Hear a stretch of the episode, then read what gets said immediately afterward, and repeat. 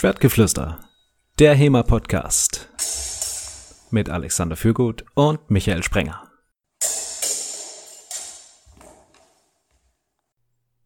Hallo zusammen, liebe Hörer, dieses Mal zur Corona-Sonderfolge. Wie trainiere ich HEMA in der Corona-Pause?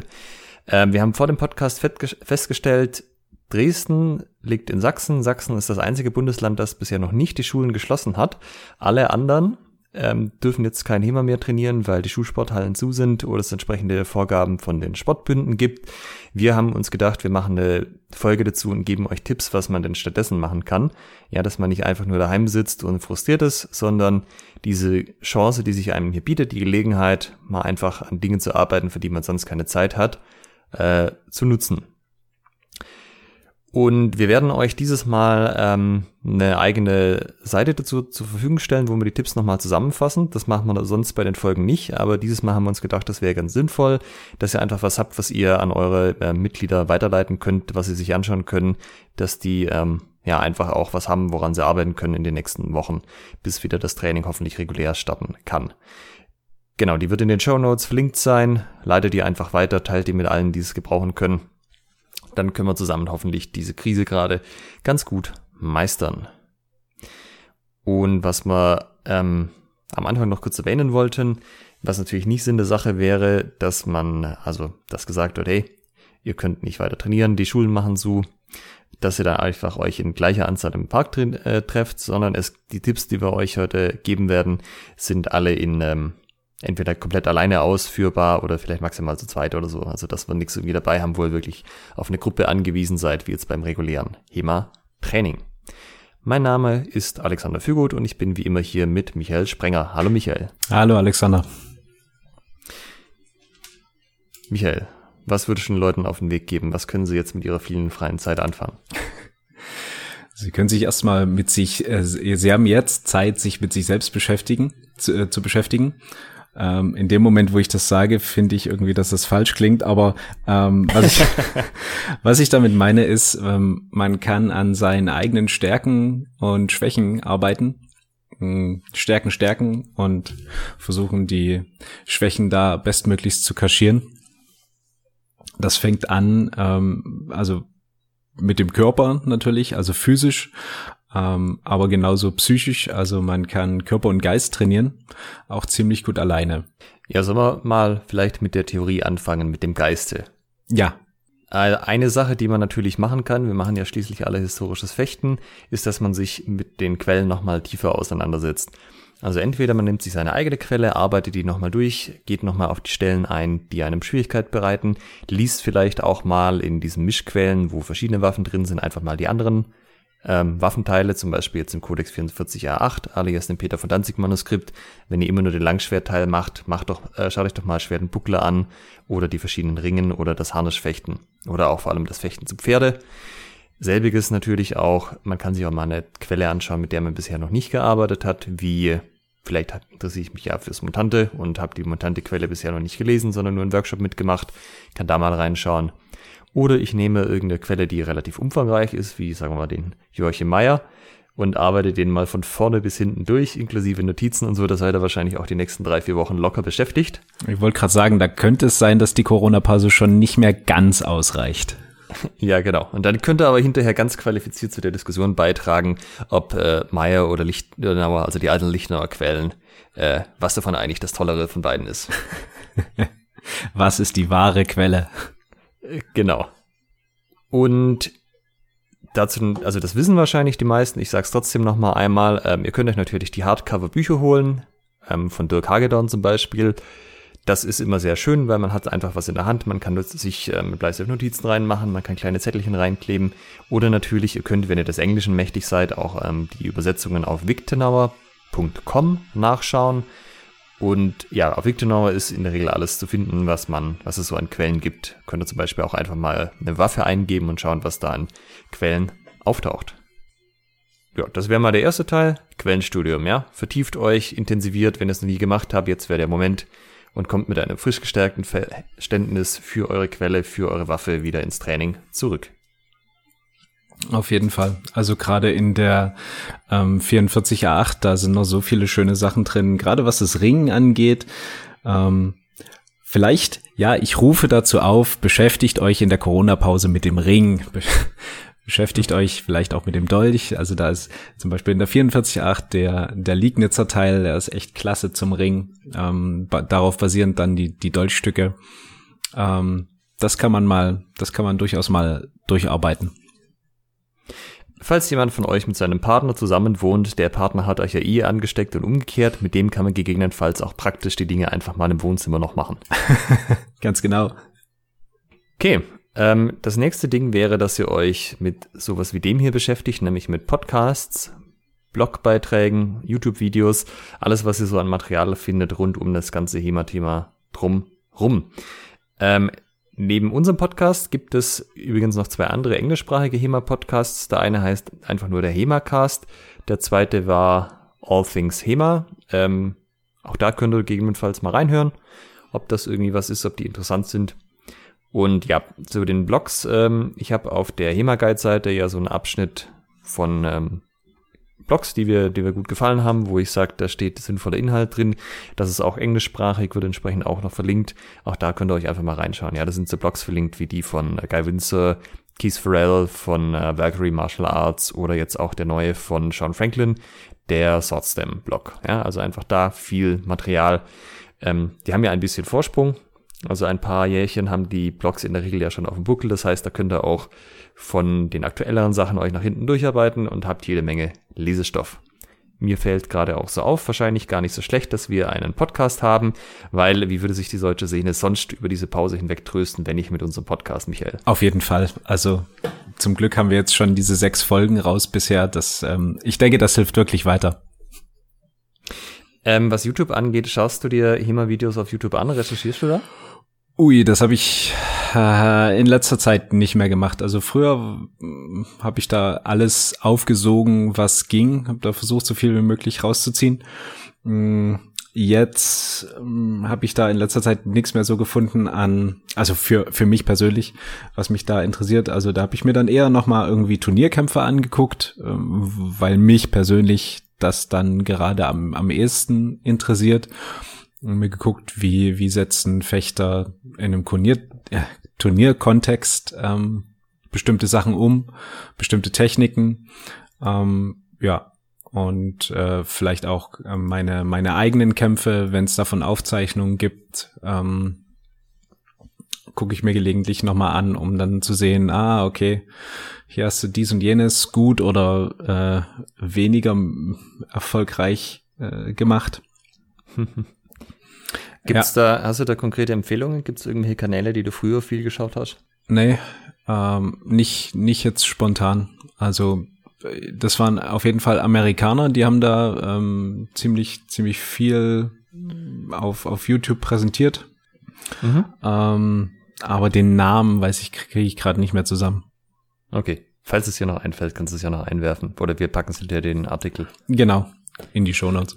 Ähm, prinzipiell, das ging mir früher auch so. Ich habe früher auch alles aufgesogen, was auf YouTube war, was sich auch deutlich verlangsamt hat. Ich habe immer noch ein paar Kanäle auf der Watchlist, dass ich einfach mitkriege, wenn die was Neues machen, weil die ab und zu interessante Impulse liefern.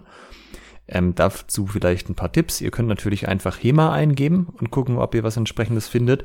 Es ist aber auch ganz gut, wenn ihr die, also wenn ihr zum Beispiel sehen wollt, wie andere Leute den Zonhor machen, einfach mal Zonhor einzugeben und euch dann die ähm, Videos zu anzuschauen. Ähm, es gibt zum kleinen Haken an der Stelle. Die ähm, Amerikaner vor allem haben teilweise etwas äh, eigenwillige Schreibweisen, was Zonner und Co. angeht. Also halt einfach so, wie es transkribiert ist, wohingegen im deutschen Sprachraum wissen die Leute ja, was ein Zonhau ist und die schreiben den halt so, wie man es modern schreiben würde. Also auch da lohnt es sich, ein, zwei Variationen durchzuprobieren, wenn ihr nach ähm, Videos sucht. Ansonsten auch hier, ähm, Turnierkämpfe sind ein gutes Ding. Ähm, zum Beispiel auch, man kann sich mal anschauen, hat sich zum Beispiel bei den großen ähm, Turnierveranstaltungen, die auch ihre Kämpfe streamen, hat sich da über die Jahre irgendwas entwickelt, ist das Niveau hochgegangen, runtergegangen. Ähm, Swordfish ist ja eins davon, wo jedes Jahr der Stream auch geboten wird und es jedes Jahr Kontroverse gibt, ob da jetzt die Kunst schon ausgestorben ist oder ob das noch ein Jahr so weitergeht. Aber auch das, ja, vielleicht einfach da nochmal gucken und euch inspirieren lassen, ähm, was ihr machen wollt. Ah, da fällt mir gerade noch was anderes ein, was Videos angeht. Äh, es gibt ja auch so, ähm, also so Online-Kurse sozusagen zum HEMA-Lernen. Und der Ingolf Kohlweis von Indes hat er ja vor ein paar Wochen bis Monaten Hematics gestartet. Das ist so ein Patreon-basiertes Ding. Ähm, er hat auf jeden Fall auch einige Videos umsonst hochgeladen auf YouTube. Da könnt ihr euch auch da mal reinschauen, ob sich vielleicht lohnt, sich mit dem irgendwie intensiver zu beschäftigen. Auch ein Angebot auf Deutsch. Das heißt auch hier keine Sprachbarriere für unseren deutschen Hörer. Das ist auch was, was mir gerade noch eingefallen ist. Also es gibt diverse ähm, Workshops und Seminare als Video online. Also wenn ah, mal jemand, Punkt, ja. wenn mal jemand da irgendein Trainer was, was gehalten hat an einem anderen Verein und die haben das aufgenommen. Ähm, da gibt's dann immer sehr viele, ähm, sehr viele schöne Videos. Zum Beispiel ähm, gerade zum Ring äh, aus dem von, von Danzig äh, gibt's von Danzig Kung Fu. Ähm, das sind, ich glaube, Slowaken. Ähm, das ist Gregor Medvesek. Ist das, ist der Slowake? Uh, irgendwo aus der Ecke auf jeden ja, Fall. Oder Slowenien. Ist, ja, genau. Nicht. Das ist so, hm, muss ich gestehen, da habe ich immer ein bisschen meine Probleme. Ähm, dann von der ähm, von den äh, von der Fechtschule Breslau, also Wrocław, ähm, die haben auch ein paar interessante Videos zur Verfügung gestellt, beziehungsweise von deren Seminaren wurden interessante Videos zur Verfügung gestellt. Ähm, da kann man sich in die ganzen Liegnitzer Stücke so ein bisschen einarbeiten das ist ziemlich cool. Also das kann ich wirklich empfehlen. Mhm.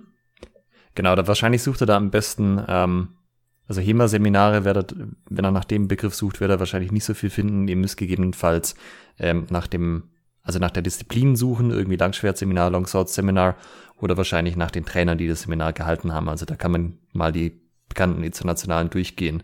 Aber ja, sehr guter Punkt. Gut, was haben wir noch für Möglichkeiten, uns mental theoretisch mit dem Ganzen zu beschäftigen, ohne unser Sofa notwendigerweise verlassen zu müssen? Ja, mental theoretisch, du sprichst es gerade an. Ähm, man kann in der Tat ähm, Mentaltraining machen, was wiederum ähm, sich so ein bisschen aufteilt ähm, äh, in grundsätzlich erstmal seriöse und unseriöse Anbieter, aber das ist, äh, glaube ich, bei allen Bereichen des Lebens so. Chaka, oh. du schaffst es. Ja, genau, das sind die, wo ich eher sagen würde, da halte ich die Seriosität für zumindest grenzwertig. Äh, denn zu sagen, okay, du bist jetzt über glühende Kohlen gelaufen, du kannst alles erreichen, das ist so ein bisschen, äh, äh ich würde das nicht tun. Ähm, was aber sehr cool ist, ähm, sind so grundsätzliche Mentaltrainingssachen, dass man sich überhaupt mal überlegt, ähm, wie gehe ich in ein Gefecht rein, was für Gedanken spielen sich da bei mir ab. Ähm, auch zum Beispiel, wenn man jetzt äh, wettkampforientiert ficht, was geht in mir vor vor einem Turnier, wie bereite ich mich auf ein Turnier vor, ähm, ja, was, was passiert, bin ich nervös, bin ich total ruhig, ähm, auch sich überlegen, okay, wann bin ich eigentlich richtig gut? Bin ich im Training richtig gut? Bin ich in einem, in einem Wettkampf richtig gut? Äh, und warum ist es so? Ne? Also bin ich quasi Trainingsweltmeister und im Wettkampf fehlt mir dann so die, die mentale Stärke, das da auch abzurufen? Jede Sportgruppe, jede Kampfsportgruppe kennt mehrere Geschichten von Leuten, die genau das sind. Die sind im Training richtig, richtig gut, aber brechen halt unter dem Druck zusammen, sobald irgendwie Leute zuschauen oder es um irgendwas geht. Genau, und da kann man, kann man sehr viel ähm, über Mentaltraining machen. Und äh, gerade in dem Bereich mentale Wettkampfvorbereitung. Ähm, ja, also gibt's auch direkt Leute, die das professionell anbieten, Mentaltrainer, auch da wieder, na, es, es gibt seriöse und es gibt ähm, andere, muss man ein bisschen gucken. Also was, ähm, was empfehlenswert ist, okay, das ist jetzt natürlich in, in Zeiten, in denen man soziale Interaktion vermeiden soll, natürlich auch so ein bisschen problematisch, sich dann nicht mit, mit einem Mentaltrainer zu treffen. Ähm, aber generell das Thema ist ähm, ziemlich cool aufbereitet von der Deutschen Mentaltrainer Ähm, Gibt es eine Webseite, und ähm, da sind auch schon ein paar Informationen, wo man sich so einlesen kann. Ähm, da findet man auch einen in seiner Nähe. Das ist eigentlich ziemlich cool. Also ich weiß, dass das ein Thema ist, zu dem es äh, hunderte Büchern gibt für jede Zielgruppe, also für ähm, Manager, für Sportler, von Sportlern, von Managern, von Soldaten, also quasi aus jeder Richtung, wo Leute irgendwie in sehr stressige Situationen geraten, wie sie damit umgehen und so. Ähm, ich denke, es hilft auch, sich da verschiedene Sachen anzugucken, weil die Leute haben unterschiedliche Zugänge. Ich denke auch, man spricht auf unterschiedliche Dinge an letztendlich. Aber ja, also wenn, wenn da was dabei ist, was man hinterher tatsächlich umsetzen kann, wäre das vermutlich schon eine gute Sache, wenn man da Fortschritte machen würde. Und das ist auch wieder der Teil, ne, sich mit sich selbst zu beschäftigen. Ähm, und jetzt hat man auch mal die Zeit dafür. Ne? Sonst denkst du dir, ah okay, im Training, da will ich trainieren, da will ich Techniken schrubben, da will ich ähm, Sparring machen, da will ich freikämpfen, was auch immer. Und wenn man da jetzt mal so ein bisschen gezwungen ist, sich quasi, naja, mit sich selbst zu beschäftigen oder gezwungen ist, sich nicht mit anderen ähm, zu beschäftigen, also nicht mit anderen trainieren zu können, das ist ein ziemlich guter Zeitpunkt, ähm, das für sowas zu nutzen. Generell würde ich noch ergänzen, es gibt ja für alles Bücher, ähm, also auch das kann ja ein Moment sein, ihr müsst euch die ja nicht mal liefern lassen. Ihr könnt ja zum Beispiel, wenn ihr ein Kindle habt, euch die Bücher darauf runterladen oder es gibt auch eine Kindle ähm, äh, wo ihr nicht mal ein physikalisches Gerät braucht, wo ihr einfach sagen könnt, hey, gibt's vielleicht irgendwie Material, mit dem ich mich schon lange beschäftigen wollte, aber so ein bisschen davor drücke, vielleicht auch als Trainer, Material übers Coaching, über Unterrichtsmethoden, solche Dinge oder eben auch als ähm, Trainierender. Vielleicht auch hier gibt's ja zum Beispiel aus anderen Sportarten Sachen, ähm, ja, was diese ganze Herangehensweise an die Taktik und die Strategie angeht. Ja, auf jeden Fall. Also zum Thema Trainings- und Ausbildungslehre, da kann man sich richtig gut ähm, weiterbilden. Also gerade auch zum Thema Ausbildungslehre ähm, gibt es auf dem ähm, gibt es so, so auch kostenlose Dokumente vom zum Beispiel Technischen Hilfswerk oder von der von der Bundeswehr. Die sind relativ ähnlich, die beiden Sachen. Ähm, das ist sehr, sehr umfangreich aufbereitet und kostenlos verfügbar, wie dort deren Ausbildung stattfindet. Und gerade wenn man jetzt als Trainer vielleicht auch neu anfängt, einfach mal dort reinzulesen, ist sicherlich jetzt gerade nicht verkehrt. Ähm, wenn du sagst, wie deren Ausbildung aufgebaut ist, von welchem Detail gerade reden wir hier? Mm, also es geht dann nicht um äh, wie wie einzelne, also es ist eine anders. Es ist eine recht hohe Abstraktionsebene. Also es geht dann nicht darum, wie zerlege ich meine Waffe, sondern wie bilde ich grundsätzlich aus ähm, für einen bestimmten Zweck. Ach, du meinst so diese ganze Herangehensweise an das Thema auch? Ganz genau. Ähm, auch das wäre natürlich ein Punkt. Ihr habt ja sicher auch noch irgendwelche Bücher daheim, irgendwelche PDFs, die schon lange auf dem zu lesen Stapel sind. Jetzt wäre der Moment, die auch tatsächlich mal durchzuackern. Äh, ich will noch kurz ergänzen, was natürlich auch immer sehr spannend ist, ist der, ähm, den Kontext besser zu verstehen, in dem sich unsere Quellen abspielen. Ja, also das Spätmittelalter, Renaissance, je nachdem, wann man da genau unterwegs ist. Und auch da gibt's ja Bücher dazu und auch wissenschaftliche Veröffentlichungen. Ein Buch, was mir sehr gut gefallen hat, ist ähm, The Martial Ethic of Early Modern Germany da geht's im Endeffekt drum, wie war das, wer hatte denn Waffen, wer hatte Waffen zu haben, so 15. bis 16. Jahrhundert ungefähr. Ähm, wie war das mit den Städten, mit den Milizen aufgestellt, Schützengilden, die ganzen Interaktionen. Ähm, ja, und das ist einfach sehr spannend. Das sind so die Bücher, wo dann alle auf den Events immer draus zitieren in den Vorträgen und sagen, ja, ja, damals musste jeder eine, eine Waffe haben, weil man war ja Teil der Stadtmiliz und das wurde auch kontrolliert und wenn dann jemand vorbeikam, dann hast du halt entweder gesagt, ich habe die Waffen oder ich leise mich beim Nachbarn aus. Und wenn das dann irgendwie rauskam, dass du keine Waffen hattest, dann äh, wurden auch teilweise so Dinge getan wie, ähm, du hast ähm, Tavernenverbot bekommen, bis du ausreichend bewaffnet warst. Also ganz tolles Buch, äh, ist sich auch nicht zu schade, da ein, zwei Anekdoten erzähl zu erzählen auf dem Level pro Kapitel, äh, wo man dann wirklich ins Schmunzeln kommt in, ja, in der Zusammenfassung. Auch so ein bisschen was über das Duellwesen ähm, ist zwar nicht der Fokus, aber ja, wer hat sich eigentlich mit wem duelliert und ist das natürlich Angelegenheit gewesen oder nicht? Ja, also da gibt's auch ein paar Bücher in der Richtung. Schaut euch die mal an, wenn es irgendwo bekommt. Was ich dann noch ähm, ganz interessant finde, ist, wenn man sich, also Fechten ist ja auch ein großer Teil Strategie und Taktik. Und quasi das Werk zum Thema Strategie und Taktik ist sicherlich ähm, von Karl von Clausewitz ähm, von, vom Kriege ähm, bezeichnet oder beschreibt natürlich eher so wirklich die, die Kriegshandlungen zwischen einzelnen Staaten. Aber äh, es ist ganz interessant, man kann das auch sehr gut auf bis hin auf, auf den Zweikampf runterbrechen, was dann so, ähm, was dann so Grundprinzipien sind eines, einer, ein, einer Eskalation, wenn man auch so will. Also es ist sehr, sehr, sehr interessant, ist natürlich mordsmäßig umfangreich. Ähm, ich glaube, wenn man, wenn man dann den Meier durchgearbeitet hat, äh, kann man sich dem mal widmen. Mhm. Könnte für die Corona-Pause auch ein bisschen viel sein. Ja, das finde ich spannend, weil der ähm, vom Kriege ist auf meiner Lies das mal irgendwann Liste ungefähr so in der Mitte, aber das auch schon eine ganze Weile. Äh, hält sich die Mitte da bei dir konstant oder wie ist das? Ja, also es werden halt, wenn ich denke, das wäre geschickter, das jetzt zu lesen, dann schiebe ich Sachen nach oben und Sachen können, waren da, sind dann so in der Mitte und bleiben aber da, weil sie dann rücken sie ein bisschen nach oben nach, aber werden dann auch wieder zurückgeschoben, sobald ich was Neues finde, wo ich mir denke, ah, das sollte ich vorher lesen. Ah, verstehe. Ja, also wie, wie, wie du schon gesagt hast, ne, auch mal die zu lesen Liste jetzt mal durchgehen und ein, ein Update machen. Okay, jetzt habe ich wahrscheinlich drei Wochen Zeit, mich mal intensiv mit etwas zu beschäftigen. Was wird voraussichtlich in diese drei Wochen reinpassen? Ja, vielleicht lohnt sich das ja auch als Trainer im Besonderen mal das Curriculum nochmal zu überarbeiten oder sich das nochmal anzuschauen.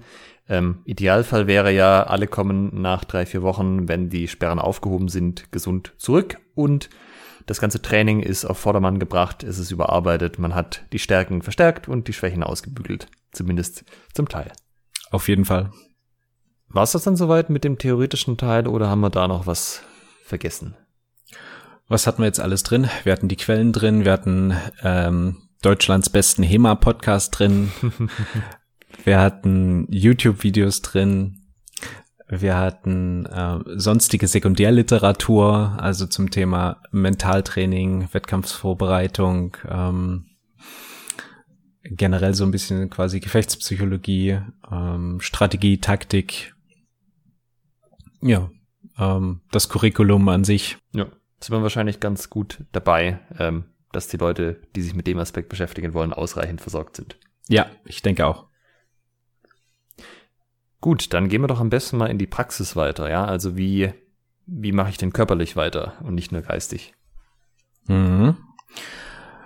Naja, ich würde sagen, am Anfang ähm, kannst du natürlich erstmal evaluieren, wo bei dir die, wie dein aktueller Stand ist. Also eine realistische Selbsteinschätzung machen.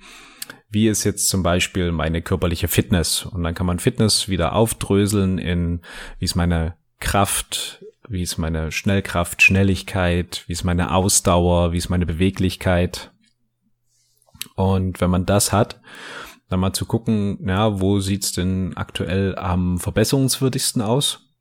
Und ich dann zu überlegen, hm, okay, was kann man denn dafür machen? Also zum Beispiel, wenn ich merke, hm, Ausdauer ist bei mir so ein Thema, dann könnte ich jetzt anstatt zum Training zu gehen, weil das ja nicht mehr geht, ähm, abends laufen gehen, wenn man das mag, oder zum Beispiel schwimmen oder auch Radfahren. Obwohl man beim Radfahren, um da Ausdauertraining zu machen, muss man schon ganz schön Gas geben.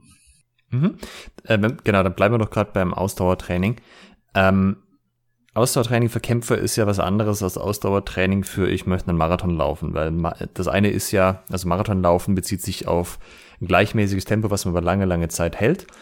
Und äh, Ausdauertraining für, für Kämpfer, für Fechter bezieht sich in der Regel eher drauf, dass ich mh, hm, diese schnellen Wechsel hinkriege. Also kurze Phasen der intensiven Belastung, die sich mit Phasen der relativen Ruhe abwechseln. Also so ein, ich gehe auf den anderen zu, in Zufechten, Fecht, Fecht, Fecht, Fecht, Fecht, dann wird entweder ein Treffer gesetzt oder auch nicht. Es geht wieder auseinander, man kann kurz durchschnaufen, sich neu orientieren und wieder reingehen.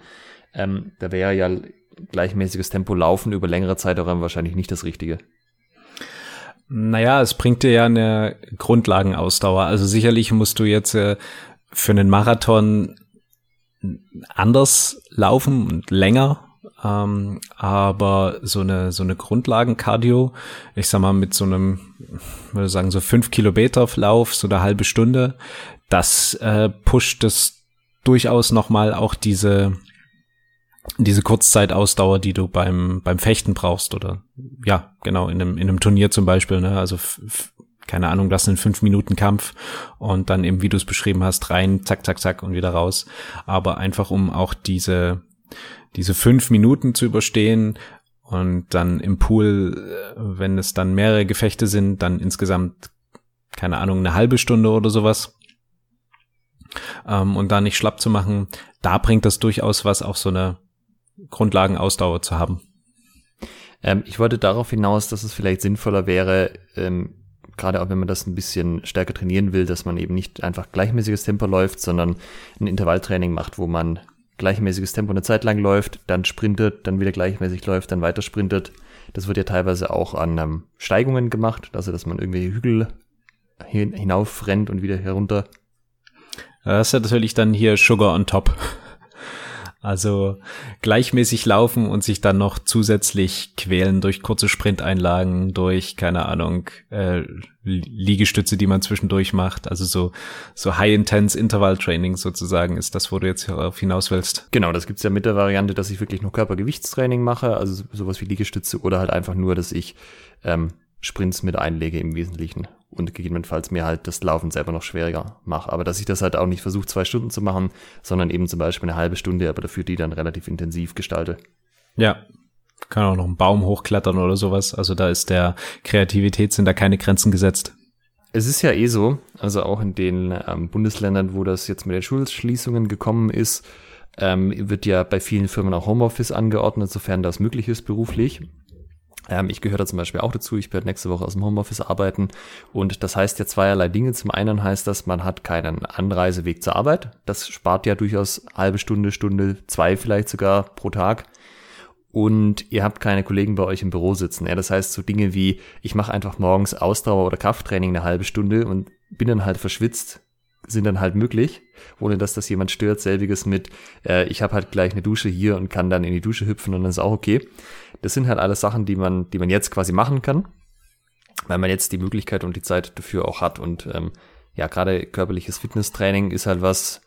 Ich habe das bisher nicht morgens gemacht, genau aus dem Grund, weil eben dann schwitze ich und dann möchte ich vorher duschen und wenn ich dusche, ist es wieder so aufwendig. Ich habe das mal abends gemacht, aber meine, mein Vorsatz für nächste Woche zum Beispiel war einfach jeden Morgen Krafttraining zu machen. Ah, das ist ja cool. Ja. Dann kannst du verstickt und verschwitzt zu Hause sitzen und trotzdem arbeiten. Das ist eigentlich cool. Genau, machen wir doch vielleicht einfach gerade mit Krafttraining an sich weiter. Ähm, also das Einfachste, was man ja jetzt daheim tun kann, ist Training mit dem eigenen Körpergewicht. Das hast du ja auch mal gemeint, du hättest da, da hättest, das wäre was, was du mehr machen würdest. Genau, also wie in der Folge, die wir jetzt ähm, quasi vor dieser Sonderfolge veröffentlicht haben, ja, ähm, zur HEMA Fitness. Da haben wir das ja eigentlich sehr umfänglich beschrieben, was wir dann machen können ähm, und auch die die Sachen, die man zu Hause machen kann. Äh, ich persönlich mache dann immer so ein, äh, wie ich es da auch beschrieben habe, so ein Zirkeltraining. Ähm, hab hier eine, eine Klimmzugstange an der Decke. Ähm, einen Fußboden hat jeder, um irgendwie einen, ähm, einen Liegestütz zu machen.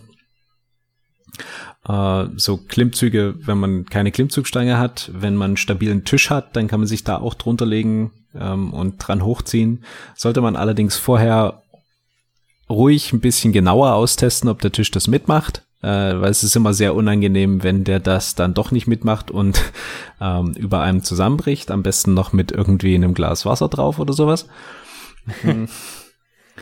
Aber ähm, ansonsten geht das auch ziemlich gut.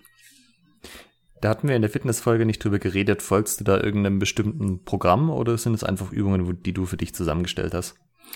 Ähm, es gibt, also in, inzwischen sind es Übungen, die ich für mich zusammengestellt habe. Angefangen habe ich mit einer Webseite, ähm, Derby Workouts. Die ist ziemlich cool. Da gibt es gefühlt eine Million verschiedene Workouts mit unterschiedlichen Schwierigkeitsgraden. Ähm, und unterschiedliche Workout-Formen, also sei es jetzt ein Zirkeltraining, sei es ein ähm, HIIT-Training, ähm, was auch immer. Äh, also dort findet man auf jeden Fall richtig gut was für den für den Einstieg. Mhm. Also ich hoffe, also, die Web, ich hoffe, die Webseite gibt's noch. Ähm, vor einem halben Jahr oder so habe ich da das letzte Mal drauf geguckt. Äh, da gab es die auf jeden Fall noch. Man findet sicherlich auch so noch andere Webseiten, falls es die nicht geben sollte. Ja. Aber äh, bei der war es eigentlich, das hat mich so überzeugt. Ähm, da waren die die Workouts waren so so witzig animiert, also da waren, ähm, es war so schön gezeichnet. Ähm, das war echt und die hatten äh, lustige Namen. Das hat mir gefallen. Also ich weiß, äh, ich habe mich da oder als ich mich da damit beschäftigt habe mit Körpergewichtstraining, bin ich ähm, drauf gestoßen. Ein Buch, was immer empfohlen wurde, war das Fit ohne Geräte von Mark Lauren. Mhm. Ähm, das ist an sich auch ganz nett, weil die Übungen ganz gut erklärt sind. Da sind auch Workouts drin, an die man ausprobieren kann. Was mich da abgeschreckt hat, war, dass das ähm, pro Tag mehrere Übungen waren und die Tage haben gewechselt, ja. Also Tag A und Tag B hatten unterschiedliche Übungen und das war da irgendwie eine ganze Menge, was man sich merken musste und das hat mich dann doch am Anfang etwas äh, überfordert, mir die Übungen alle zu merken, was, wie man die jeweils richtig macht, dann noch zu merken, welcher Tag war und ich habe immer gemerkt, ich habe den Tag, also die Übung damit begonnen, dass ich erstmal nachgeschlagen hatte und das war irgendwie nicht das, was ich mir vorgestellt hatte, weil ich möchte gerne äh, alles, alles, was ich wissen muss, im Kopf behalten und es dann einfach machen können, ähm, was mich dann letztendlich auch zum Kettlebell-Training gebracht hat. Ah, okay. Na, was eine ganz einfache Methode ist anzufangen, ist, dass man sich für, also heutzutage hat ja wahrscheinlich jeder ein, ein Smartphone mit Android oder, ähm, oder ein Apple-Smartphone. Ähm, und da findet ihr in den entsprechenden, also beim ähm, im Play Stores zum Beispiel für, für Android, ähm, Tabata-Timer. Und die machen euch das Leben durchaus leichter. Da könnt ihr dann eure, eure Anzahl an Wiederholungen eingeben, wie lange ihr trainieren wollt, wie lange ihr Pause machen wollt. Und dieses ähm, System, das hat ein Japaner, hm, ich würde sagen, erschaffen. Der hieß Tabata und der hat herausgefunden, dass es genauso effektiv ist, kurz zu trainieren, aber eben mit einer sehr, sehr, sehr hohen ähm, Intensität. Und da könntet ihr zum Beispiel anfangen mit an einem Tag Liegestütze, am zweiten Tag Sit-Ups und dann einfach so einen so eine Tabata-Runde zu machen. Das ist meistens so, dass man acht Einheiten hintereinander macht, also 20 Sekunden Liegestütze wie bekloppt, 10 Sekunden Pause, das Ganze achtmal, dann eine längere Pause und insgesamt drei, drei so eine Durchgänge. Dauert eine Viertelstunde, macht, äh, macht gut warm und ähm, hat äh, durchaus einen, einen sehr, sehr hohen, äh, hat eine sehr, sehr hohe Effektivität und Effizienz. Der große Vorteil an Körpergewichtstraining ist ja auch, wenn man die Übungen nicht ideal ausführt, ist die Wahrscheinlichkeit, sich dabei was kaputt zu machen, vor allem wenn man das nur ein paar Wochen lang macht, relativ gering. Also beim Krafttraining generell sollte man immer darauf achten, dass man die Übungen mit guter Form ausführt und je mehr Gewicht ich verwende, wenn ich mit Gewichten trainiere, desto kritischer wird es natürlich. Ja, wenn ich irgendwie zum Beispiel die Wirbelsäule falsch belaste und ich habe da, ähm, mache zum Beispiel Kniebeugen mit Gewicht und ich habe mich da überschätzt, ich habe zu viel Gewicht genommen für das, was ich mir guter Form machen kann, bringt man halt sehr viel Energie und sehr viel Verletzungspotenzial an einer Stelle zusammen. Und das ist was, was bei Körpergewichtstraining in der Form ähm, weniger wahrscheinlich ist, einfach weil man kein Zusatzgewicht hat. Und selbst wenn man nicht so genau weiß, äh, wie die Übungen irgendwie gehen oder die, die Form einfach nicht ganz gut, äh, ganz so gut hält, weil man es vielleicht nicht merkt, ähm, ja, da ist es wahrscheinlich verkraftbar. Man sollte natürlich, wenn man es dauerhaft macht, auf jeden Fall gucken, dass man alle Übungen mit guter Form ausführt und auch nachguckt, was das jeweils heißt, gute Form zu haben. Würde, aber selbst bei Körpergewichtsübungen, also ich würde nicht unbedingt mit Handstandübungen anfangen. das stimmt allerdings. Ja, aber so äh, die Standardsachen, die man ja macht, Klimmzüge, Liegestütze und so weiter, ähm, ja, guckt, guckt euch an, wie man es tatsächlich machen sollte. Aber wenn das dann nicht hundertprozentig perfekt ausführt, ist es wahrscheinlich auch noch okay genug in dem Fall. Da sind wir auch wieder bei dem Thema, ähm, da gibt es gefühlt eine Million YouTube-Videos, äh, wie Liegestütze oder ähm, Klimmzüge auszuführen sind. Da könnt ihr auch ähm, euch damit beschäftigen. Ah, da kann ich noch einen Channel verlinken und zwar heißt der Atlian X. Das ist meiner Meinung nach der beste Fitness-YouTube-Channel. Ähm, ich weiß nicht genau, was der Kerl gelernt hat, aber der kennt sich wirklich, wirklich gut aus, wie die ganzen Muskeln zusammenarbeiten. Und ähm, egal, was für ein Video ich von ihm angesehen habe, und es waren sehr viele mittlerweile, äh, er, der Mann weiß einfach, wovon er redet. Ähm, hat auch zu Recht sehr, sehr große Anzahl Views und so weiter. Äh, ich verlinke den einfach mal, aber der erklärt alle Übungen, die es in irgendeiner Form geben kann in Bezug auf Form und wie man sie verbessern kann, verschlechtern kann. Ja, wie man es schwieriger macht und so. Packe ich in die Show Notes.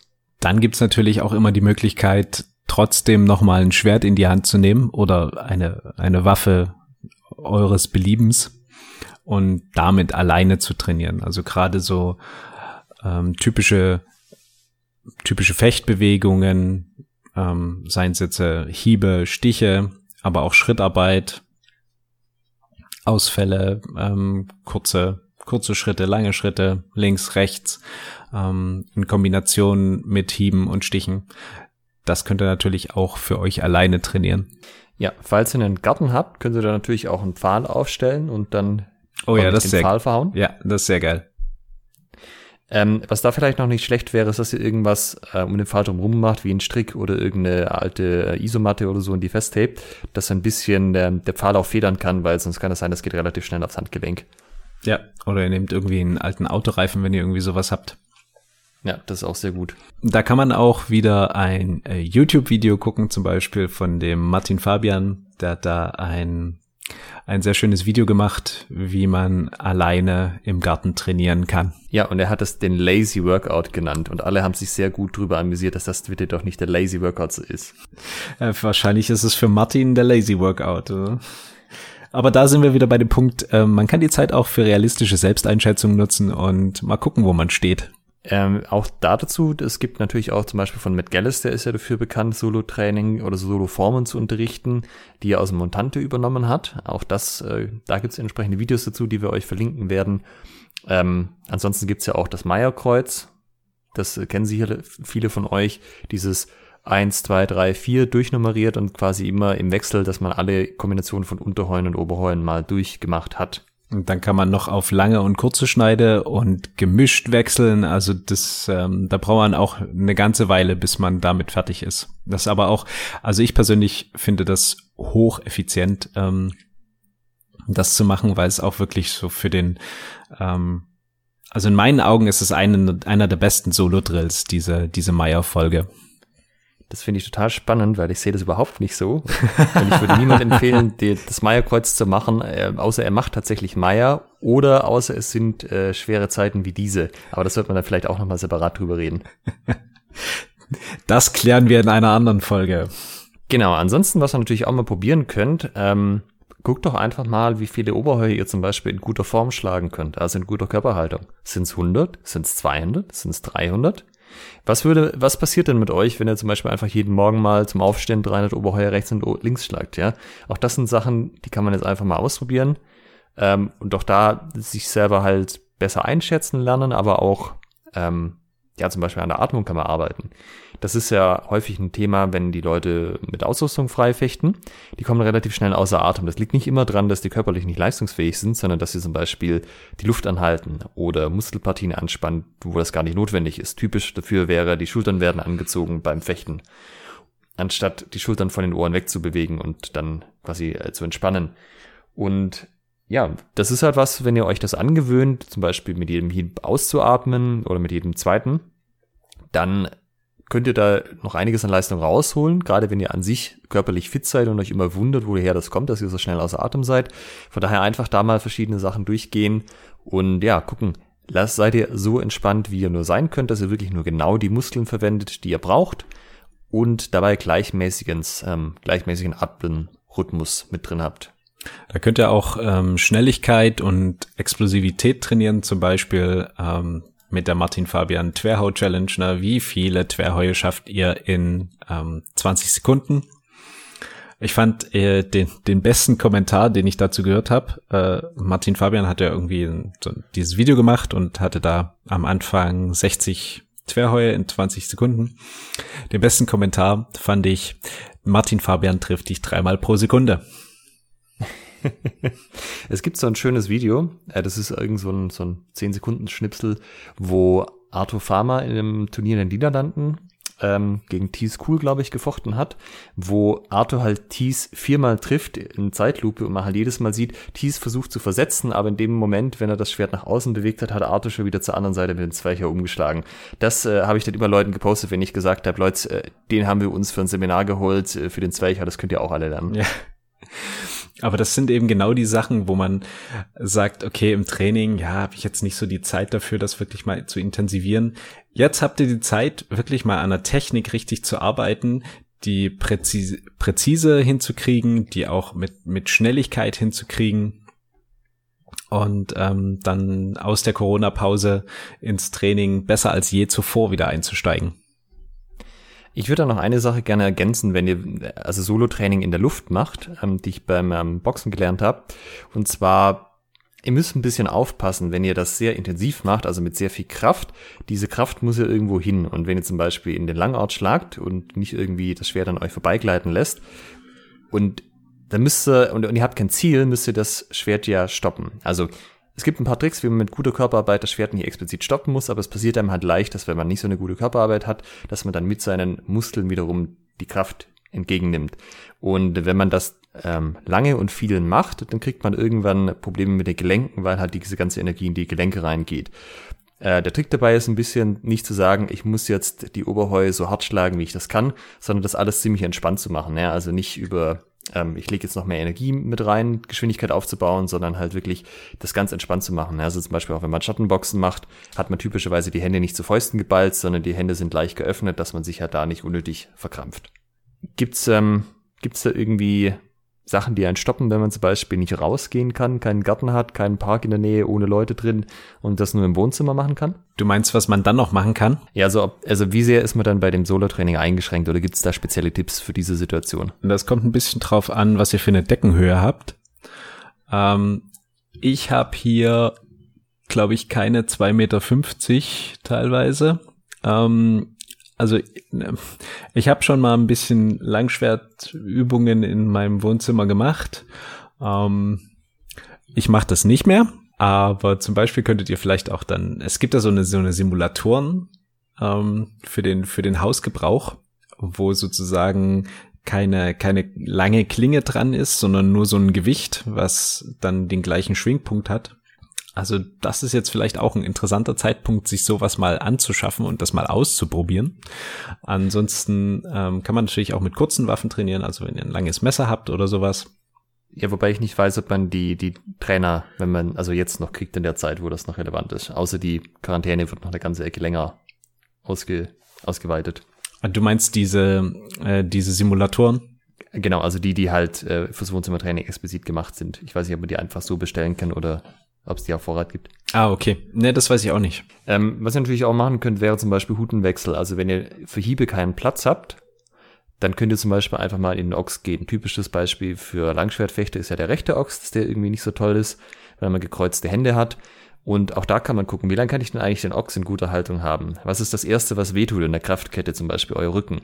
Wenn's, ähm, also wenn ihr merkt, ihr haltet den Ochs ein paar Minuten lang und dann fängt euch an der Rücken zu tun, ist wahrscheinlich das die Schwachstelle in eurer Kraftkette. Das heißt, da müsst ihr da, könnt ihr da gucken, zum Beispiel vom Spiegel, mache ich zum Beispiel den Rücken krumm, ja, oder gehe ich zu sehr ans Hohlkreuz, dass an der einen Stelle ähm, mehr Kräfte auftreten als eigentlich sollten. Und auch das Ah, generell vielleicht, wenn ihr einen großen Spiegel habt, nutzt mal die Gelegenheit und trainiert mal vorm Spiegel oder nehmt euch auf und guckt hinterher an und schaut euch mal an, wie eure Haltung tatsächlich aussieht von außen im Vergleich zu dem, was ihr selber als Körpergefühl empfindet. Da empfiehlt sich auch zum Beispiel mit Ausrüstung zu trainieren. Also der für Rechtshänder rechte Ochs ist so eigentlich noch ganz okay. Wenn man dann eine Fechtjacke mit Ellenbogenschonern und Unterarmschützern und Vollkontakthandschuhen hat, anhat und eine Maske auf und noch einen Halsschutz, dann sieht die Welt so ein bisschen anders aus. Ähm, das heißt, ihr könnt die Zeit jetzt auch nutzen, die Klamotte mal anzuziehen und dann einfach wie Alexander gesagt hat, die, die Huten durchzugehen und wirklich saubere Hutenwechsel von einen in die andere Hut zu üben und zu üben, das auch in, in Ausrüstung hinzukriegen und auch den, den maximalen Bewegungsspielraum mit Ausrüstung euch zu erarbeiten. Ich denke, was man auch noch ganz gut machen kann, wenn man wirklich wenig Platz hat, sind Griffwechsel im langen Schwert. Von Hammergriff auf Daumengriff. Weil das ist was, wo die Leute typischerweise Probleme mit haben. Ähm, falls ihr das bisher noch nicht so gemacht habt, ihr könnt den Daumengriff, also vom, den, vom Hammergriff in den Daumengriff wechseln, einfach nur mit eurer rechten Hand, wenn ihr Rechtshänder seid. Indem ihr den Daumen nach außen schiebt und dann sollte sich das Schwert in die richtige Position gedreht haben. Ich sehe es ganz oft, dass die Leute die linke Hand dazu nehmen, um das Schwert zu drehen. Das ist aber alles gar nicht notwendig. Eine Hand ist ausreichend. Da kann man dann auch äh, versuchen, das noch so ein bisschen auf, auf Speed äh, zu machen, also schnellstmögliche und prä also möglichst präzise und möglichst schnelle Wechsel zum Beispiel, Griffwechsel. Genau, und aus verschiedenen Positionen raus. Also ich kann ja zum Beispiel auch sagen, ähm, halte ich den Ochs jetzt im Daumengriff oder ohne. Das gibt ja für beide Situationen, wo es besser passt. Vielleicht möchte ich mich ja auch, wenn ich schon die Hände gehoben habe, nochmal umentscheiden. Genau, dann könntet ihr das auch noch kombinieren. Dann könnt ihr Huten wechseln, präzise und schnell und in den Huten dann noch die Griffweise wechseln. Ähm, äh, da gibt's dann wieder Abermillionen von Möglichkeiten. Ich würde gerne nochmal auf das, auf das Krafttraining zurückkommen. Wir hatten jetzt ja das Körpergewichttraining angesprochen, aber es gibt ja auch Training mit ähm, Gewichten. Da gibt's grundsätzlich so, ich glaube, drei große Schulen. Ähm, das eine ist Training mit Kettlebells, das ist quasi eine Kanonenkugel mit Griff. Das zweite sind Kurzhanteln, also das, was ihr so seht, äh, wenn ihr denkt, dass irgendjemand ordentlich den Bizeps pumpt, so mit einer Hand. Und das dritte ist die Langhantel, also das, was man mit zwei Händen nimmt und wo man zum Beispiel ähm, vom Boden aufhebt oder dann Kniebeugen damit macht. Ähm, Langhanteltraining ist tendenziell was fürs Fitnessstudio, weil man möchte zum Beispiel beim Bankdrücken macht, also auf dem Rücken liegt und ähm, die, das Gewicht von einem wegdrückt und dann geht die Kraft aus, ist es gut, wenn man einfach was hat, wo man das einhängen kann. Das ist nichts, was man einfach so bei sich auf dem Boden macht und das Gewicht dann auf einen runterfällt und man das nicht mehr halten kann. Ähm, das heißt, das fällt wahrscheinlich jetzt weg, außer ihr habt die Ausstattung schon. Aber äh, zum Beispiel Kurzhandel und Kettlebell-Training könnte man sich überlegen, ob jetzt der Zeitpunkt gekommen ist, sich da entsprechend auszustatten. Ähm, das hatte ich ja in der Fitnessfolge auch erwähnt. Ich mache das äh, Simple and Sinister Set. Das ist ein ähm, Kettlebell-Training, was im Wesentlichen auf zwei Übungen aufbaut, nämlich den Kettlebell Swings und den Turkish Get-Ups. Und dann gibt's noch drei Übungen zum Aufwärmen und zwei ähm, Dehnungen zum Abwärmen. Und man macht einfach jeden Tag das Gleiche. Das ist, kommt mir sehr entgegen, weil da muss ich, das muss ich mir einmal merken und nach zwei, drei Tagen habe ich das drin und weiß, was ich zu tun habe. Und das ist auch das, was ich jetzt vorhabe, nächste Woche vor dem Arbeiten dann jeweils eine halbe Stunde zu machen. Das kommt in einer halben Stunde auch immer ganz gut hin eigentlich. Das Nette an Kettlebell-Training ist, die Kettlebells haben so große Sprünge, also üblicherweise in 8 Kilo Sprüngen. Das heißt, ihr braucht da auch zum Start weg vielleicht mal zwei. Ja, weil ihr seid euch wahrscheinlich nicht ganz sicher, mit was ihr starten müsst. Könnt euch also, müsst wahrscheinlich zwei verschiedene Gewichte holen, um zu gucken, was für euch passt. Aber das reicht dann erstmal eine ganze Weile und ja, bei Kurzhanteln braucht er wahrscheinlich ein paar mehr, wenn er, weil man halt in kleineren Sprüngen arbeitet. Was wäre dann deine, ähm, deine Literaturempfehlung zu dem Thema, wenn man sich äh, zum Beispiel zur Kettlebell-Training ähm, belesen möchte? Also wenn man nicht so wie du sagt, äh, ich brauche eine Übung, die ich gerne konsistent wiederholen möchte, sondern sagt, ich hätte gern bisschen Abwechslungs, äh, ich hätte gern ein bisschen Abwechslung. Ähm, was würdest du da empfehlen? sich dazu zu belesen? Also das Set äh, oder das System, was ich genannt habe, das Simple and Sinister, ist einfach ein Buch, das könnt ihr euch auf Amazon besorgen. Ähm, ansonsten auch da gibt's jede Menge ähm, Ansätze im Web und natürlich auch auf YouTube. Ist immer so ein bisschen die Frage, was man dann letztendlich auch erreichen möchte. Aber wir gehen hier ja davon aus, ihr habt nicht so besonders viel Erfahrung mit dem Thema und da sehe ich das schon als sinnvoller an, dass man ein, ein Ganzkörperprogramm hat, was letztendlich aber auch sehr einfach gehalten ist, weil wenn man sich schon gut auskennt, kann man natürlich sich besser überlegen, was man braucht und was nicht. Aber ich denke zum Anfang irgendwas, was so einfach wie möglich ist und dann trotzdem Erfolge zu erzielen und wo möglichst wenig Sachen dabei sind, die man ähm, grandios falsch machen kann, ist wahrscheinlich, also aus meiner Sicht die bessere Wahl dann. Effektiv und effizient sozusagen. Genau.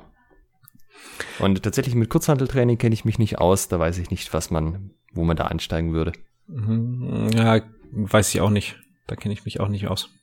Ähm, hier nochmal die Bitte, gerade wenn ihr das einsteigt, also ja, wie gesagt, Langhandeltraining eher was im Fitnessstudio, auch weil die Übungen nicht so ganz einfach sind von der Ausführung. Das ist schon gut, wenn einem das jemand zeigt.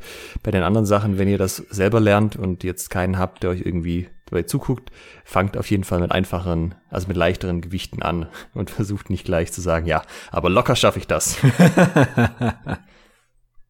Es ist, also die, die meisten Unfälle passieren beim bei der Erwärmung und beim Wiedereinstieg. Also wenn man irgendwie lange nicht beim Training war und dann sagt, jetzt will ich es aber mal wieder wissen.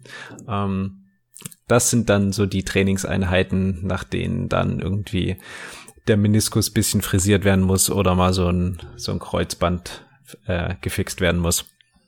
Na, wir wollen es ja nicht hoffen, unsere Hörer sind ja alle vernünftig. Deshalb bleiben sie zu Hause und trainieren allein. Genau.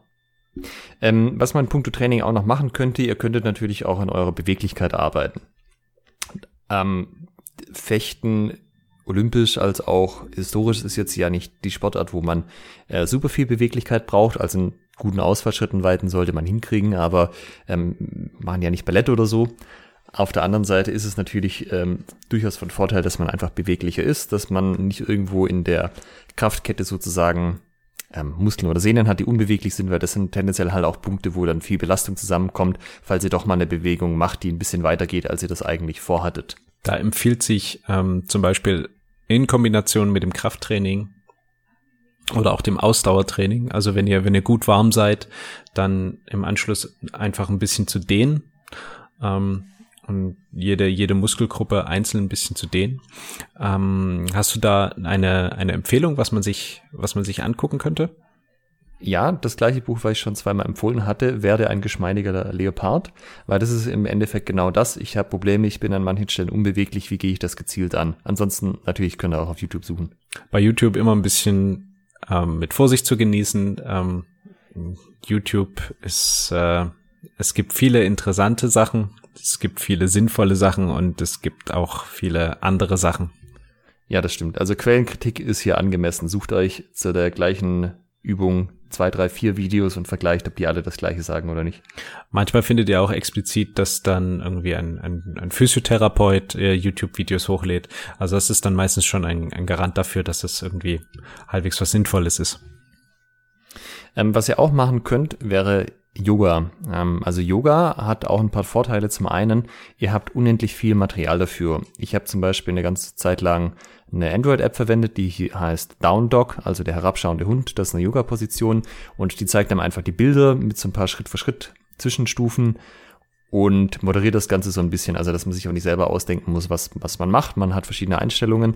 Das ist ganz cool. Und wenn ihr die, ähm, also wenn ihr Yoga-Übungen für Anfänger macht, dann sind die ähnlich wie das Körpergewichtstraining so, dass ihr, selbst wenn ihr sie nicht ganz richtig macht, von der Form her, dass ihr da wahrscheinlich ähm, keine Probleme mitkriegt, weil die, ähm, also die, die werden euch schon Schwitzen bringen, aber sie sind nicht so, ich sag mal, gefährlich bei falscher Ausführung, wie wenn ihr ähm, mit viel Gewichten zum Beispiel trainiert. Ähm, ah, natürlich auch da empfiehlt es sich nicht äh, allzu ambitioniert zu werden, sondern wirklich mit den Einsteigerübungen anzufangen, wenn ihr das noch nie gemacht habt, weil auch beim Yoga gibt es natürlich so Geschichten wie, dann bin ich im Handstand und mache Handstandliegestütze im Wesentlichen und halte die dann. Damit muss man nicht unbedingt anfangen. Genau. Ähm, hat einen zusätzlichen Vorteil, dass Yoga vor allem ja, also es gibt natürlich unterschiedliche Yoga-Stile, aber so die ähm, verbreitetsten ähm, da wird in der Position eingenommen, dann kurz gehalten oder auch mal länger gehalten und man geht so ein bisschen in Dehnung rein. Da wird auch viel die Haltemuskulatur gestärkt und das ist was, was durchs Thema-Training an sich normalerweise wenig trainiert wird. Also auch das kann ganz gute Ergänzung sein an der Stelle. Plus eben Beweglichkeit und Körpergefühl. Zum Thema Dehnung gibt's dann auch unzählige Android-Apps. Ähm, genauso wie für, für Workout. Also da, da müsst ihr wahrscheinlich dann nur irgendwie im, im Play Store Dehnung eingeben und dann na, würde ich wahrscheinlich nach der ähm, Nutzerwertung gehen und mir die ja. ein, einfach eine, eine raussuchen und damit mal anfangen und gucken, ob das was für mich ist. Äh, auf der vorhin von mir äh, erwähnten Webseite ähm, Derby Workouts gibt es auch äh, den Workouts das ist äh, auch ziemlich, ziemlich cool. Da könnt ihr sozusagen euch ein Workout und dann noch eine entsprechende Dehnung mit daraus suchen. Ansonsten, gerade wenn ihr jetzt Sachen ausprobiert, die ihr vorher nicht ausprobiert habt, macht das einfach mal, guckt, wie sich's für euch anfühlt. Und wenn ihr schon merkt, dass es irgendwie was, das, das fühlt sich nicht gut an, das fühlt sich so an, als würden da Sachen kaputt gehen, dann lasst natürlich wieder bleiben probiert was anderes aus. Das ist oberste Prämisse. Also macht das, was euch gut tut und macht nicht das, was euch nicht gut tut. Genau. Dann haben wir wahrscheinlich auch die meisten Sachen, die man jetzt in der Bezug auf die Praxis, auf die körperliche Fitness machen kann, schon abgehakt. Fällt da noch was ein oder sind wir mit dem Punkt durch? Nee, mir fällt nichts mehr ein. Also wir hatten die, die Thematik eigene Fitness, also eure physische Statur, Kraft, Ausdauer, Schnelligkeit verbessern. Wir hatten die in Kombination mit dem Schwert ähm, entsprechende Kraft-Schnelligkeitsübungen zu machen oder dann eben auch einzelne Solo-Technikübungen. Ähm, und dann hatten wir jetzt noch die, die Thematik Yoga, Beweglichkeit, den, ähm, um quasi eure, euren Bewegungsspielraum zu verbessern.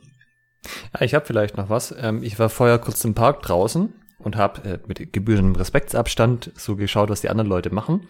Und ähm, da gab es zwei, ähm, zwei Pärchen, die haben so ausgesehen, als würden sie zwei Personen Yoga machen oder so irgendwie so Zirkusgeschichten mit äh, auf die Füße laden und dann ähm, quasi, also die Dame in dem Fall liegt auf die Füße des anderen, wird dann so rumgedreht und ähm, ich habe mir von meiner Freundin sagen lassen, dass das äh, das heißt Hand-to-Hand -Hand oder Acro-Yoga. Das ist quasi so ein Zwei-Personen-Ding, also geht so ein bisschen, wenn man es äh, gut kann, auf einem fortgeschrittenen Level, so in Richtung, was man im Zirkus sieht oder bei Cheerleading, dass man jemand so mit beiden Händen nach oben drückt und der mit ähm, auf den Schultern steht oder man ähm, den anderen so hält, dass er äh, einen Handstand auf einem macht und solche Dinge. Vielleicht ist das ja auch der Moment, falls eure Freundin, euer Partner auch äh, für zum Homeoffice verpflichtet ist. Vielleicht ist das ja was, das sich nochmal anzuschauen zu zweit, ob man nicht äh, zu zweit noch so ein paar Übungen findet, die man auch tatsächlich zu zweit machen kann. Bitte verletzt euch nicht dabei. Ja, auch hier empfiehlt es sich Einsteigerniveau. Ganz genau. Okay. Äh, ich habe noch einen Punkt, der mit ähm, keinem von den beiden was zu tun hat, aber so in den größeren Bereich HEMA fällt, und zwar Equipmentpflege. Ähm, wer schon mal seine Spess-Jacke gewaschen hat, weiß, hm. dass die mehrere Tage braucht, bis sie wieder trocken ist. Das heißt, äh, es ist normalerweise unter der Woche immer ein bisschen schwierig, die tatsächlich zu waschen, was dazu führt, dass man es meistens auch nicht macht. Mhm. Und ja, jetzt wäre der Moment gekommen, das vielleicht einfach mal anzugehen. Ihr tut euch und euren Trainingskameraden einen sehr, sehr großen Dienst. Ja, ähm, die Grundregel gilt, dass die Ausrüstung nicht zu Zwecken der biologischen Kriegsführung eingesetzt wird im Sparring. Die Genfer Konvention gilt auch auf dem Fechtboden. Ja, also so, guckt mal einfach, was ihr alles ähm, waschen könnt, ja. Ähm, Jacke, Hose, Halsschutz, Schuhe, ähm, Fechtmaske. Kann man den Halsschutz waschen? Ja, den von PBT. Also ich meine, ähm, ob den in die Maschine tun will, ist eine Frage, aber Handwäsche geht auf jeden Fall. Ah, okay. Aber was ich immer mache, ich habe so einen ähm, so einen Dampfstrahler. Ähm, da gehe ich immer mal so so drüber über die äh, Equipmentteile, also auch über die Jacke, wenn ich sie jetzt nicht waschen will, ähm, was zur Verbesserung der ähm, oder zur Verminderung der biologischen Vielfalt führt auf der Jacke. Das nutze ich auch, um zum Beispiel meine ja meine Maske mal auszusprühen, ähm, zu ja, desinfizieren im Endeffekt mit Dampf und auch für den, für den Halsschutz. Also ähm, Spess hat offizielle Waschhinweise für seine Jacken. Ich weiß, dass manche Leute ihre Jacke schon in der Maschine gewaschen haben, im ähm, Handwaschgang. Spess empfiehlt das explizit nicht, das zu tun, sondern die wirklich von Hand zu waschen.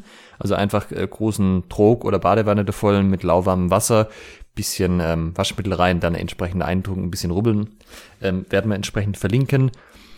Die, also ich habe meinen Halsschutz auch schon auf ähm, also auf Handwäschewaschgang in der Waschmaschine gehabt. Das ähm, ist immer so ein bisschen die Frage. Es kann sein, man sieht nichts, aber das Material ermüdet dann halt trotzdem von diesen Geschichten. Gerade Schleudern sollte man auf jeden Fall vermeiden. Ja. Und mit Masken dasselbe. Masken haben in, normalerweise auch eine eigene Anleitung dabei. Die sollten da auch auf der Webseite eurer Maskenhersteller finden, wie man die ähm, reinigen kann. In der Regel wird das auch auf Handwäsche rauslaufen. Ähm, ich weiß auch, dass einige Amerikaner oder sagen wir mal Leute aus dem englischen Sprachraum tun ihre Waschen, äh, Masken in den ähm, Geschirrspüler. Ich habe das noch nie ausprobiert, also keine Ahnung. Recherchiert das bitte nochmal, bevor ihr das macht. Aber das Argument ist, im Geschirrspüler drin ähm, wird ja nicht geschleudert, die werden halt nur warm nur nass gemacht, ähm, eine entsprechende niedrige Temperatur eingestellt, dann soll das ganz aktuelle Ergebnisse liefern. Aber ja, schaut das auf jeden Fall nochmal nach, ob das wirklich so sinnvoll ist oder nicht. Das ist, äh, das habe ich auch noch nicht gehört. Ähm, ich wollte es nicht unbedingt als erster in Deutschland ausprobieren, glaube ich. Ja, genau. Ah, und denkt dran, wenn ihr die Jacke gewaschen habt, vor allem die Spessjacken, sie sind erstaunlich schwer, wenn die sich mal wirklich komplett mit Wasser vollgesogen haben, mit geradem Rücken aus den Beinen heben. das kann man übrigens dann auch schön mit einem Workout kombinieren, ne? Also gleich das, das Waschen an sich ähm, und dann natürlich das Aufhängen der, der Fechtkleidung. Ganz genau. Ähm, wenn ihr dann eure Fechtkleidung sauber gemacht habt, ist das vielleicht auch ein guter Zeitpunkt, einfach mal alle eure Schwerter zu entrosten, nochmal einzuölen, da einfach zu gucken, braucht irgendwas eine neue Griffwicklung und diese ganze Equipmentpflege von euren Fechtwaffen an dieser Stelle einfach auch mal anzugehen. Ja, vor allen Dingen auch die Klingen, die Klingen zu entgraten und mal mit der Pfeile und mal mit ähm, äh, mit bisschen Sandpapier drüber zu gehen, dass es wirklich glatt ist wie ein Babypopo. Äh, da freut sich der Kampfrichter beim beim nächsten Turnier, wenn er das, wenn er die Waffe abnehmen muss. Und vor allen Dingen eure Trainingspartner freuen sich nach der Corona-Pause, wenn ihr ihnen nicht die, die Klamotten zer zerreißt äh, mit, mit schartigen Waffen. Ganz genau. Ich glaube sogar, die, Alt die Neyman-Jacken kann man, glaube ich, sogar in der Maschine waschen, ganz offiziell. Aber von Neyman, ja, die gibt's ja nur noch so zu 50 Prozent. Also, hm. Äh, meine Spessjacke, also ich habe eine, eine normale AP, die habe ich auch schon mehrfach in der Waschmaschine im Schonwaschgang bei 30 Grad gewaschen. Bisher funktioniert sie noch ganz gut. Aber das ist, das ist keine offizielle Empfehlung, das ist nur ein, ähm, ein Tatsachenbericht. ja, genau. Ähm, ja, also überlegt euch das, bevor ihr, bevor ihr den ähm, Hinweisen der Hersteller nicht folgt ja, also vielleicht dann doch lieber das erste Mal vor allem das einfach mal so machen, wie der Hersteller das vorgibt, dann das mal ausprobieren und weiterschauen. Bei der, beim Thema Waffe, ähm, du hast ja angesprochen, also muss der Griff zum Beispiel irgendwie neu gewickelt werden. Wenn ihr da so einen, so eine Kordel drumrum habt, also so ein, so eine Schnur ähm, um den um den Griff drumherum gewickelt. Die hat manchmal die Eigenschaft, wenn man da einen Hieb drauf bekommt, dass die irgendwo reißt und dann aufdröselt. Ich persönlich habe ganz gute Erfahrungen mit zwei Komponentenkleber gemacht. Ähm, einfach dann ein Stück von dieser Kordel abwickeln, zwei Komponentenkleber auf das Gehilz auftragen, die wieder ähm, aufwickeln und dann einen Tag trocknen lassen, hält Atombomben fest und ähm, ist quasi fast fast wie neu. Ich habe tatsächlich irgendwann angefangen, mir einfach Tennis Schlägergriffband zu kaufen, das außen rum zu wickeln. Das hält zwar auch dann immer nur ein paar Wochen bis Monate, aber dafür kriegt man da auch einen Zehnerpack und kann es einfach neu drum machen. Habt jetzt verschiedenste Möglichkeiten zum Ausprobieren, zwei Komponentenkleber, Tennisband. Genau, und noch ein Punkt, der, der hat jetzt mit Thema eigentlich so überhaupt nichts mehr zu tun, aber den würde ich trotzdem noch gerne anbringen. Vielleicht ist das für den einen oder anderen, der sich da bisher davor gedrückt hat oder da nicht so seine Interessen sieht, die Gelegenheit, sich mit Ernährung tiefer zu beschäftigen und gegebenenfalls sogar etwas kochen zu lernen. Wir haben noch keine Folge dazu gemacht, aber Ernährung ist auf jeden Fall ein wichtiger Punkt. Ja, also entweder, indem ihr halt ein bestimmtes Leistungslevel erreichen wollt, was ihr ohne gute Ernährung, die dazu passt, nicht erreichen könnt, oder indem ihr halt einfach älter werdet. Das macht für uns allen nicht halt. Ja, was, was man Anfang 20 noch machen kann mit einem Bauch voller Burger und Pizza, geht mit Anfang 40 sicherlich nicht mehr. Ja, das heißt, ihr müsst euch früher oder später das, sowieso damit beschäftigen. Das ja. geht, das geht schon, nur vielleicht nicht mehr so gut. Also mit wesentlich mehr Beschwerden auf jeden ja. Fall. Sowohl verbal als auch körperlich. Ja. Ja, und ähm, also ihr müsst euch sowieso früher oder später damit beschäftigen. Und ich denke auch, wer jetzt sich äh, die 15 Kilo Säcke Kartoffeln gekauft hat, ist es ja vielleicht ganz nett, mehr als ein Rezept zu kennen, was man jetzt damit machen kann. Auf jeden Fall. Also ihr könnt gerne die Kartoffeln, Nudeln und das Toilettenpapier zu einem ganz wunderbaren Auflauf vermengen. ist ein bisschen kohlenhydratlastig, aber kann man wirklich leckere Sachen machen. Nein, Spaß beiseite. Ähm, meine Empfehlung dazu www.ernährung.de äh, das ist eine super Seite. Da gibt's auch eine eigene Rubrik Sporternährung und dann da eine Untergruppe Kampfsport. Ähm, das ist das ist wirklich richtig cool. Also da seht ihr, wie viel könnt ihr ausrechnen, wie viel Energie ihr pro Tag zuführen solltet, ähm, wie die sich zusammensetzen soll. Ähm, wenn ihr da Interesse habt, euch so ein bisschen weiterzubilden, ist das ein richtig guter äh, eine richtig gute Seite. Wenn ihr sagt, mh, hm, naja, so sehr interessiert mich dann nicht, kennt ihr vielleicht aus der Grundschule noch die gute alte Ernährungspyramide, ähm, die vielleicht einfach nochmal sich selbst aufzeichnen und nein, ganz unten sind nicht die Süßigkeiten, ähm, sondern die Kartoffeln, die ihr im Keller habt. Ähm, das ist sozusagen für den, für den, für den Einstieg finde ich immer eine, eine ganz coole Sache, einfach die, die Ernährungspyramide zu nutzen. Die ist ja durchaus auch umstritten. Das werden wir dann in der Ernährungsfolge nochmal genauer erläutern. Die Ernährungspyramide, ob die so sinnvoll ja. ist, meinst du? Ja, genau. Da würde ich allerdings sagen, es ist etwas, womit du zumindest keinen großen Schaden anrichtest, wenn du dich dran hältst, oder? Nee, das wahrscheinlich nicht. Ich meine, die, der Grundtipp, wenn man sich mit dem Thema bisher nicht beschäftigt hat, ist ja immer, versuch einfach so viele Sachen wie möglich aus Zutaten herzustellen. Das heißt, Zutaten sind Dinge, die selber keine Zutatenliste haben. So Obst, Gemüse, diese Dinge. Ja, das ist gut. Und ähm, ja, versuch einfach frisch zu kochen, sofern möglich. Das ist natürlich jetzt mit Handzukäufen und so vielleicht nicht so, nicht so das, was geht. Ähm, aber ja, es lohnt sich auf jeden Fall auch kochen zu lernen. Äh, also wenn ihr HEMA fechtet und fechten gelernt habt, dann könnt ihr auch kochen lernen, weil kochen ist bei weitem einfacher. Wenn ihr das hinkriegt, eine Überraschungsei nach Anleitung zusammenzubauen, könnt ihr da auch ein Rezept folgen. Sicherlich wird es am Anfang ein paar Sachen geben, wo, wo ihr euch irgendwie Rückschläge habt, wo es irgendwann mal nicht so lecker wird, aber das ist eine Fähigkeit, die begleitet euch euer ganzes Leben ähm, wo sich wirklich lohnt, aus meiner Sicht Zeit zu investieren, um da zumindest eine gewisse Grundlage zu schaffen, auf die ihr dann aufbauen könnt. Und also Ernährung ist ein Punkt, der zu eurer persönlichen Bestleistung beiträgt. Also wenn ihr sagt, ähm, ich mache das auch aus einem gewissen ähm, sportlichen Aspekt, ähm, HEMA zu trainieren, dann ist Ernährung da ein Grundbaustein, über den man sich äh, zumindest mal Gedanken machen sollte und ja, wie gesagt, wenn man nicht trainieren kann, dann ist jetzt die Zeit zu sagen, ja, okay, dann mache ich mir mal darüber Gedanken. Ich glaube, das war soweit mit den Tipps, was wir euch weitergeben wollten. Das waren die Corona-Tipps 2020. In der Hoffnung, dass wir nächstes Jahr und äh, bitte auch nicht dieses Jahr noch so eine Folge machen müssen. Was mache ich? Äh, wie trainiere ich in Zeiten einer Pandemie? Also das, äh, das hier war eine Sonderfolge, also eine Bonusfolge. Die werden wir einfach zwischendurch veröffentlichen. Es kommt dann Ende der Woche zum Wochenende hin wieder ganz regulär unsere äh, siebte Folge. Also da werden wir nicht aussetzen. Das war einfach nur, weil wir dachten, jetzt wäre der Zeitpunkt gekommen, euch da ein bisschen aufzuhaltern. Auf jeden Fall. Und also was, was, was trägt in diesen schlimmen Zeiten mehr dazu bei als Deutschlands bester Humor-Podcast, oder? ja, ganz genau. Wenn euch Tipps geholfen haben, wenn ihr das irgendwie cool fandet und sagt, hey, voll gut, ich habe das in meinem Verein weitergeleitet, vielen Dank dafür, ähm, lasst uns das wissen, das würde uns sehr freuen, ja, weil wir haben uns jetzt dafür jetzt extra nochmal zusammengesetzt, ähm, das einfach dazwischen zu schieben. Von daher würden wir uns sehr drüber freuen, wenn ihr sagt, dass, äh, das hat euch wirklich geholfen, durch diese, durch diesen ja, Abschnitt des Jahres des Lebens auch durchzukommen. Ja, so generelles Feedback ist äh, sehr willkommen. Ihr kennt ja die inzwischen auch die ähm, Adressen, an die ihr euch wenden könnt, post.schwertgeflüster.de äh, beziehungsweise unsere Facebook-Seite. Da könnt ihr allerlei Dinge, äh, könnt euch mit allerlei Dingen an uns wenden. Genau. Danke fürs Zuhören und bis zum nächsten Mal. Tschüss. Ciao.